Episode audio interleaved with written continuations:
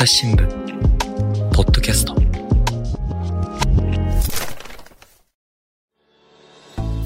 朝日新聞の神田大輔です、えー今回は、えー東京経済部の記者藤田智也さんに来てもらいました。藤田さんよろしくお願いします。はい、よろしくお願いします。藤田さんはですね私同期なんですよね。ねもともとねあの朝日新聞の出版局今はね朝日新聞出版って会社に変わりましたけれども、出版局に入って週刊朝日の記者ずっとやってたんでね。そうだね、入社してずっと週刊朝日を10年ぐらいやってたかあな。れだよね。大体あの、まあ、僕もそれこそ1年目なんかでもね事件現場で会うっていうイメージ。ずっとこう事件やってたの宇都宮で飲んだもんね、飲みましたね。1年目の時。まあ事件で、東京にね、あの編集部があって、はいはい。そこで点々と地方の事件をうん。取材して回るっていう、なかなか幸せな、あのー スタートでしたね。いやこれがねあのね皆さん大変でというのは新聞社とかテレビ局っていうのはもう発生直後にバーって行ってダーって取材しちゃうわけですよで毎日毎日の朝刊夕刊に記事を載せるんですけれども週刊誌の場合はまずそもそも行っていくったって少し経ってから行く場合が多いしそうね、それから記事が載るのがまあだいぶ経ってからっていう場合も多いとそう。そうなってくるとそこででも他の新聞とかテレビがやってないことを書かなきゃいけない、そうなんですね。こういう取材っていうのは大変だったでしょ？いやー、かなりきつかったですよね。うんその、まあ、言った通り、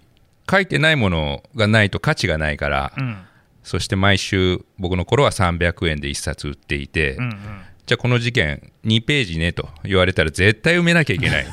しかも新聞やテレビに出てないもので、そうなんですよね。このプレッシャーがね、まあ、きつかった反面、うんまあ、そのプレッシャーに追われてね、これ、まあいいか、今、いいか悪いか分かんないけど、あの一生懸命取材して工夫をしたりとか、うんそういうものにはつながった気はするかな。だからそこら辺がその我々ね新聞で、まあ、今は藤田さんもね新聞記者なんだけれども新聞で書いている人間とは違って新聞っていうのはまあ基本的には月決めで、まあ、もちろんあのキオスクとかで売ってるのもありますけれども基本月決めでお支払いをいただいている中で書いているからそういうその一号一号でね勝負するっていうところではもう圧倒的に週刊誌の方が意識が高いし、うんまあ大変さも段違いと。うんでもやっぱりそういうところで鍛えられた取材力っていうのが朝日新聞の方に来てからもですね遺憾なく発揮されてるなっていうふうには思ってまして、うん結構藤田さんの、ね、本を読んだことあるっていう人もいるんじゃないですかね。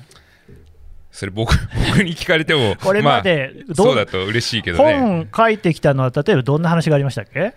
えっとね、まあ、あの経済部に来て、今10年になるんですけど、おーまあ、本当に幸せな、あの幸せというかあの、書く機会を与えてもらったのは、最初、日銀クラブにいた頃に、えー銀行のカードローンについて書かないかと言われて、ありがとうございますと言って書かせてもらった。でその後日銀についても書いて、うん。えーその後、まああのご存知かどうか、その駿河銀行に関する、ね事件をやらせてもらった時は、でも駿河銀行っていうタイトルだと、ちょっと売れないんだなってみんなに言われたもんだから、あまあ、ちょっとしあの目線を変えて、不動産投資の本をちょっと一冊書き、ました、ね。ちゃの馬車とかいう話、そうそうそうそう、ねあの面白かったですね。ありがとうございます。はい、で今回お話しいただくテーマなんですけれども、何ですか？今回は、えー郵便局、郵便局、ね、日本郵政グループですね。え。これはまあ僕が、えーもう一昨年か19年の夏頃からあの、まあ、取材をさせてもらって、ーうんうんえーまあ、今日に至るまでまだ続けてます。なるほどね。というわけで、ですね、まあ、今回のテーマは郵便局、あるいは郵政腐敗っていう、ね、ことでお伝えしようと思うんですけれども、まずね、冒頭、この音声を聞いてもらいたいと思います。俺全力で潰しますよそいつ仲間が仲間を売るような俺仲間いらんはっきり言ってどんなことがあっても仲間を売ったらこれ家庭局長です。局長が仲間をね売れないことをコンプラしてあげるということはこれが許せん局長が家庭局長だいうこと笑うから社員が仲間を売るでもそんなふうに局長が俺は絶対許さない社員ない局長の話題が持ってったらこいつら俺が辞めた後でも絶対潰す絶対どんなことだっても潰すやめさせればいいと思うあとはだからお前ね本当にそうなんだよ今からの今からのお前本気で見せてみろよ。あとその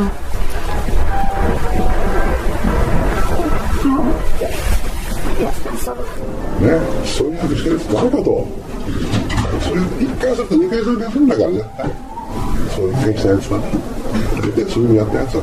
続けてやんないはいというわけで聞いていただきました、ちょっとね、あの聞き苦しい点もあったかと思うんですけれども、何分ですねその完璧な録音状況とは程遠いところで撮ったものですので、ちょっとご勘弁いただきたいんですけれども、藤田さん、これは、えっと、誰がどういう状況で話してることなんですかね。うんえーっとまあ、結構ねあのおどろおどろしい、うん。えー言葉がいろいろ入ってたと思うんですけれど、えー、とこれ割とお最近と言っていいんじゃないですかね。2年前19年のお1月うん。に、えー福岡県のお田舎の小さな郵便局のおロビーだったと思うんですけど、うんうん。えーそこでそこの局長がですね、えー配下の配下と言っていいのかなあの、まあ、局長いろいろこう、えーピラミッドみたいに組織があってですね、郵便局長にもいろんな人がいるわけですね。そうなんです。はい。でこの偉い局長が、うん。えーまあ、部下に当たるう別の郵便局の局長を呼んで、うんうん。呼んだ時の音声ですね。うーん。で、まあ、ちょっとねあの、聞こえづらかったよってところもあるかもしれないんで、私からもう少しね、あのもう一回あの、大体のところを言いますと、まあ最初にもう、俺、全力で潰しますよ、そいつをと、仲間が仲間を売るような仲間はいらんねん、はっきり言って、どんなことがあっても仲間を売ったらあかん、これ、特定局長の鉄則。特定局長っていうのは、藤田さん、これ、何ですか？はい。えっと、特定局、郵便局っていうのはですね、まあうん。今はあの厳密に言うとですね、あのもうないあの名前なんですけれど、えっと、もともと郵便局っていうのは、まあ、ちょうど今年で150年になるんですけど、はい。始まった時明治の明治の時はですね、えー日本政府にお金がなかったもので、うん。当時こう地方の名士にですねあるいは有力者にこううんお願いして、えー不動産とかうん。人をこう提供してもらって、うんうん。郵便局網を作った。頭いいなと思うんですけど、その郵便局網が、まあ、今、あのーなんだろうその提供してもらった土地でできたところっていうのが特定郵便局とうん。長いこと呼ばれていたんですね。で提供した人たちは、えー後にこう国家公務員にもなってですね、うん。まあ、最初は無償であの局舎を提供するところから始まるんですけど、まあ、戦後になった頃にはもうあのちゃんと局舎料を払ってで国家公務員になり、えーまあ、割と世襲でうんうん。引き継がれてくるっていうのが特定郵便局だったんですけど、うん。えーまあ、あの2005年の小泉郵政改革の頃、うん。えーもちろんそのゆうちょで貯めた資金とかっていうのも当時は問題だったんですけど、まあ、同時にこのお特定郵便局長にはあのいろいろ特権があるんじゃないかと。うん。いうことも注目されて、えーまあ、改革に至ってですね、えー2007年にはこの公営だった、えー郵便局が、えー株式会社となって、まあ、一応民間企業と2007年からなりましたと。うんでその時に一応特定郵便局という名前はなくしてですねあそうなんですね。なくしたんだけど、うん形は残っていて 今ですねエリアマネジメント局エリマネと呼ばれてるんですけどはあはエリマネ、えーとして、まあ、あのいわゆる大きい郵便局っていうのは、えーあこれね郵便局の数でいうと今全部で2万4000局ぐらいありまあ、すと。うんで直接う運営してない人にこう委託業務を委託している簡易局っていうのが4000弱。うん。でいわゆる丸々中央郵便局とかですね、うんうん。あの大きな町にある大きな郵便局は、えーこれは1000局ぐらい。これはだから、まあ、あの直接経営されている、なんですか、郵便局、日本郵政がっていうんですかね。そうそう、あのー日本郵便っていう、ね、日本郵便。あの日本郵政グループのうん。100%子会社で、えー直接経営してるのは一応2万局、このあ特2万定局はあ特定るんですね。局も含めて2万局ある。だけど、その大きな局、昔は普通局と呼ばれてたんだけど、これは1000局ぐらい。うん。で、残りの1万9000弱。うんうん。これが、まあ、以前、特定局と呼ばれていたもので、今、エリマネ局とうん。呼ばれているんだけど、まあ、その普通局と旧特定局っていうのは、まあ、普通局も今名前変わってるので旧普通局ですけれど、うん。まあ、厳密にこうあの区別して管理していてであの特定局っていう名前はなくなったはずなんだけれど、まあ、現にうん今の音声にもあったように、えーまあ、現場の人からすれば特定局というあのなんていうのかな認識はあの根強く残っているというだか。らあれですよね、その普段我々がお世話になってる郵便局っていうのは、まあ、大半がこの旧特定局になるわけですよね。そうですね。で、うん。あの住宅街あの田舎にあるのはもちろんそうだし、はいはいはいはい。あの住宅街によくありますよね、東京とかでもね。ひっそりと佇んでるものとか、あとまあ中にはねビルの地下とかですね。あああいうのも特定局になるなるものが多い。なるほどね。で、まあそういうのはその今の話にあったようにも、昔々の、それこそ前島ひそかさんとかですよね、うん。あの1円切手のおじいさんの頃からこうずっと脈々と作られてきたもので、で今もそのまあ名残っていうのが残っていると。そうですね、うん。でこれね会社の組織もあるんだけど、うん。あの彼らは局長会っていう、うあの任意の団体も作っていて、えー昔はその全国特定郵便局長会っていうあの略して全特と呼ばれてたんですけど、今ちょっと名前は変わってますけど通称全特ないしはまあここでは局長会と呼ぼうかなと思ってるんですけどそういう任意の団体も2つの組織、えーなんだろう会社の組織と、えー任意団体のである局長会と2つの組織に属して、えー彼ら活動しているという状況ですね。でさっきの音声に戻りますと、うんうん。そのまあ絶対潰すって言っているう話なんですけど、何を潰すのか、これね、局長が仲間を売るようなことをコンプラ室に上げるということは許せんとうんうん。いう言い方をしてるんですよね。コンプラっていうのはコンプライアンスのコンプラですよね。そうですね、うん、これは一体何を潰すっていう話をしてるんですか、これ音声が取られたのはまあ19年の1月でしたと。うんうん。でその前の年18年の秋にですね、えーまあこの脅してる方の郵便局長っていうのはですね統括局長って言って、うん。まあ、80から100ぐらいの単位の郵便局の、えー頭になる人ですね、うんうんでこの統括局長だったんですけどこの統括局長の、まあ、息子も別の郵便局で働いていて、うん。でその息子がですね、えーどうも不正をしてるんじゃないかという疑いが出たときにその息子の周りにいた郵便局の、おまあ、これも局長ですね、うん。局長数人が、えーそのことをですね、まあ、本来ならうん。自分で咎めるか、うんうん。もしくはその上司である統括局長に、えー連絡してうん。正せばよかったんですけど、うん。でも統括局長は怖いと。はい、しかも統括局長息子の悪悪さだからちょっとこれあの言いにくいと、うんうんうん怖いから、えー日本郵便本社のうん。コンプライアンスのところに、えーいわゆる内部通報制度を使って通報した。っていうのが18年の秋、うん。でそこからですね内部通報したんですけど日本郵便のおそのおコンプラ部門がですね、うん。一応この息子について調べたんだけど、うん。えーまあその不正と認定するまでには至らないと、うんうん。まあ割と早いうちに結論を出してわずかだから18年の秋からまあ数ヶ月後にはこの統括局長がこの音声をまあ音声にあったような言葉を発するに至ると、まあ、だから何があったのかっていうとお通報したのはお前じゃないかとうんうんうん。いうふうに脅しているう音声がさっきの音声ですね。うん。だから本来、まあ、今ね、こういう内部告発、内部通報制度っていうのは、いろんな会社、組織でね、導入されてますけれども、誰が言ったかっていうのが一番大事なところで、つまりそこがばれてしまうと、当然ね、不利益を受ける、いろんな形の不利益を受けるってことが考えられるので、それを守る、組織として守るっていうことが非常に重要なんですけれども、この場合はもうなんかそういう形で、この人が言われているっていうのは、ばれちゃってるわけですね。ここはねはっきりとこの人ってバレたわけではないかもしれないんですけどなんとなく察したかもしれない。あの後から分かったのことは、うんえー要するに通報を受けた日本郵便の本社のコンプライアンス部門がですねの担当役員すごい偉い人のはずなんですけど、うん。この人がですね通報を受けてから確か10日後だったと思うんですけど、えー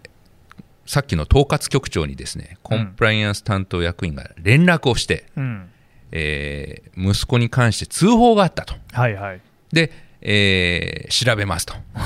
で通報者は数人ですと。伝えたというところまではですね、まあ、取材で分かっていて分かってるえーだから、まあえー統括局長にすれば内部息子で内部通報されたことは分かっている。うんうんで数人だということも分かっている。うん。うんいうような状況までははっきりしてるっていうところですかね。だからその数人が誰なのかっていうのを、まあえー一応あその統括局長に役員が伝えるときには、えー通報者を探しちゃだめだよと、ーうん。それはそうでしょ。う、ん。一応釘は刺されてたんだけど やってるわけですね。統括局長はう動き出して、はいはい。えー誰だと言ってこう探し回っていたっていう頃ですね。なるほどね。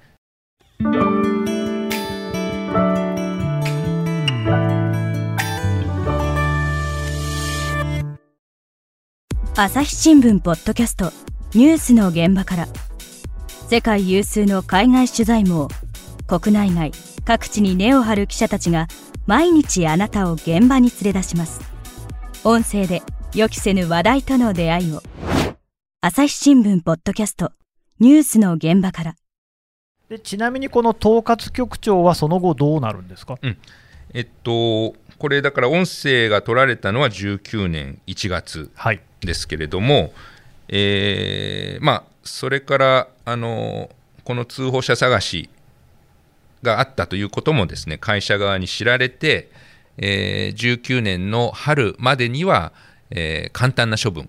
簡単な。まあ、僕からすれば軽いかなとうん思うような処分を受けましたと。なんか注意されるみたいなことですかね。そうですね、うん。開国だったかな、はいまあ、何らかの懲戒処分ではあるんですけど、かのね。うん。でかつ、まあ、いくつかの役職、さっき言ったような統括局長という役職も含めて、えー降ろされる、うん。で平野局長になる、なるほど、まあ、そういう意味では最低限のお対応は、うん。えーしたっていうのが19年の春ですかね。うんうん。ただあの、この通報した局長、まあ、じわじわとあいつじゃないかと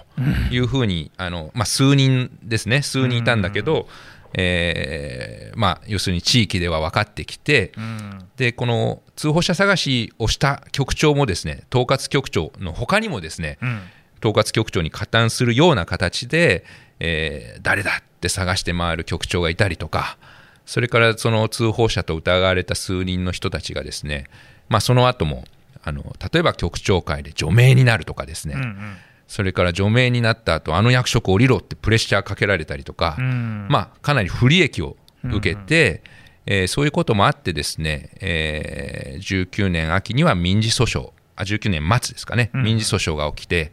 で、えー世の中にこう表面化したのは去年のお1月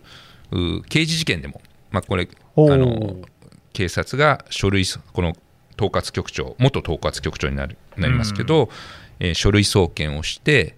であのついこの間なんですけどこの刑事事件としてはですね、まあ、こういう通報者探しとしては異例だと思うんですけど、うん。えー6月9日懲役1年執行猶予3年の有罪判決をこの間受けたところだっていうことですね、強要罪でしたっけね。強要未遂罪に未遂罪。なりますね。なるほどね、はい。だからまあその刑事事件としてもこれは犯罪ですよっていうことがすでに確定しているっていうことになりますけれども、うん。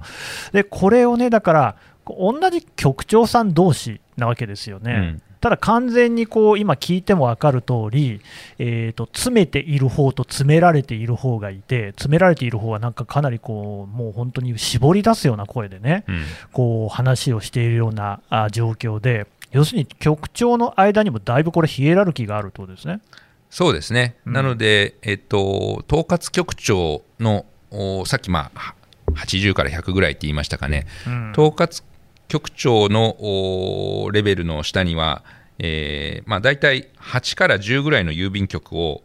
束ねる部会っていうのがあって、部会、うん。うん。あのまあ局長の集まりだとすればこう8人から10人ぐらいですかね。なるほど、の部会があの一番小さな組織としてあって、うん。このお部会にはまあ部会長がいますと。うんでこの部会をまた、えーいくつか8個から10個ぐらい集めたものが、えーち地区の単位としてあって、このトップが統括局長ですと。うんでさらにですねまあ、あの日本郵便は13の支社があって、うん局長会はあの微妙にずれるんですけど12のお地方の局長会に分かれていて、えーだからさっきの統括局長がですねのあの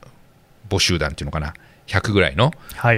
郵便局を束ねる統括局がさらに、えー集まったものが例えばここでいうと九州地方の郵便局長会としてあって、えーそこにもまあ会長がいてあ、うん局長会でいうと会長うん。で、えーに会社の組織だとお主幹統括局長だったかな、うんうん。それぞれあって、まあ、この今回の統括局長っていうのはこの九州地方でもナンバー2ナンバー2ね局。長会でいうと副会長なるほど。会社だと副副主幹統括局長だいぶ偉い人ですね。すごい偉い人ですよね。だからその、さらにその上に全国の組織があるということなんで、そうですね1万9000弱のその郵便局、特定局っていうのが、そうやってまあピラミッド型のうん組織の中にこうそれぞれ配置されていると。そうですね。いうところがあるわけですよね。で、まあ、今回、なんでその特定局の話をするって、どうもそのさっきの話もそうですが、郵便局長の犯罪というのが目立つということなんですか？あのーまあ本当ね今月だけでも結構なあのー事案が 不祥事がで出今てきてい月っていうて、のは、えーとあ今6月ですね。6月はい。はい、あのー6月23日うん。にはですね。えー、と愛媛県の深浦郵便局、これあの太平洋に面したあの地図で見た限りはうん。良さそうな、あの港町なんですけ 行どっ、てみたいですね。ええええでここで、えっと、6月23日にはこう現金2億円がなくなっている2と億？いうちょっと事案があってですね、莫大ですね。うん。うん。これはまあ日本郵便の社内のモニタリングシステムで、うん。えーこうちょっと警告が死者でなってですね、うんうん。まあ、これ、ちょっと詳しい仕組みは僕も分かってないんですけど、うん。おそらくこう何日間かのかけてですね、うん。ちょっとお金の支出があの普段と比べて多いなと。うん。いうような警告だと思うんですけど、まあ、この支社の担当者がですねこの郵便局に抜き打ちでちょっと調査に入りましたと、まあ、あのそんなにあのなんだろう不正が不正含みで入ったというよりは、まあ、少しこうあなんか様子が変じゃないですかっていうぐらいの感覚だったと思われるんですけどで行ってみたらですね、えー局長が「おうまあ調査来ました」っていう担当者に対してえっとまあ調査はどうぞっていう感じだったらしいんですけれど、ん。えーちょっとお休んでくるわって言って局を出てですね、うん。まあ、行方不明になってしまう。ほで、えーなかなか帰ってこないもんで、うん。担当者が、えーその支社にあるですねこの帳簿データこのぐらいのお金があるはずだと、あのーと実際にあるお金を突き合わせてみたらあれ2億円足りないと。ううん。みたいなことがあの起きていて、うんで局長は、まあ、あの残念なことにその日のうちに亡くなってええ。しまっていたというのが、この間、まあ、ちょっとあったばっかりなんですけれど、うんあと、これはまだ日本郵便が発表してないんですけれども、うん。あの大阪府でですね、はい、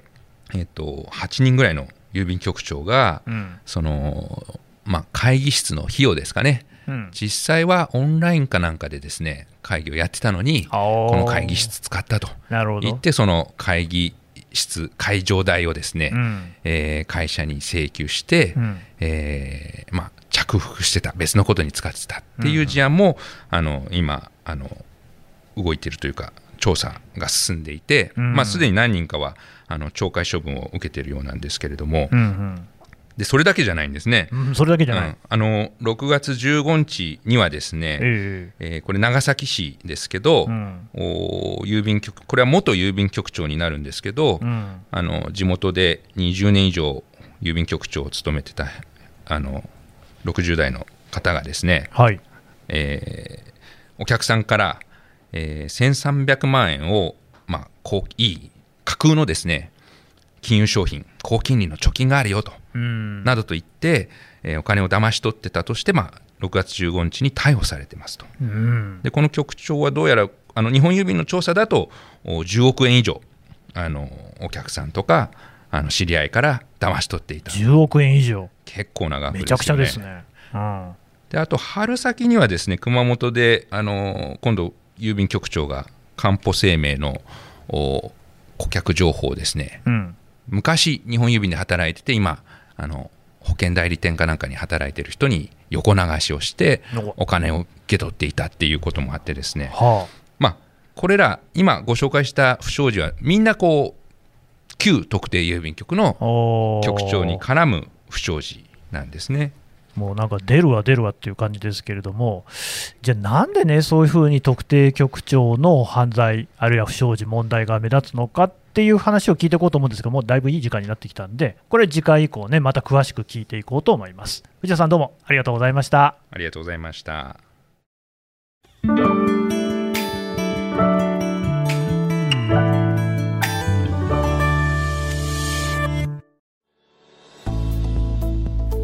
はい、えー東京経済部藤田智也記者のお話を伺ってきました。さて藤田さんね、こういう話、まあ、これからもね、ちょっとこう、ポッドキャストの中でもお話ししていこうと思うんですが、詳しくは、あるいはまとめて読むには、この本読めばいいっていうのがあるんですね。ありがとうございます。はい、あの先ほどのねその怖い音声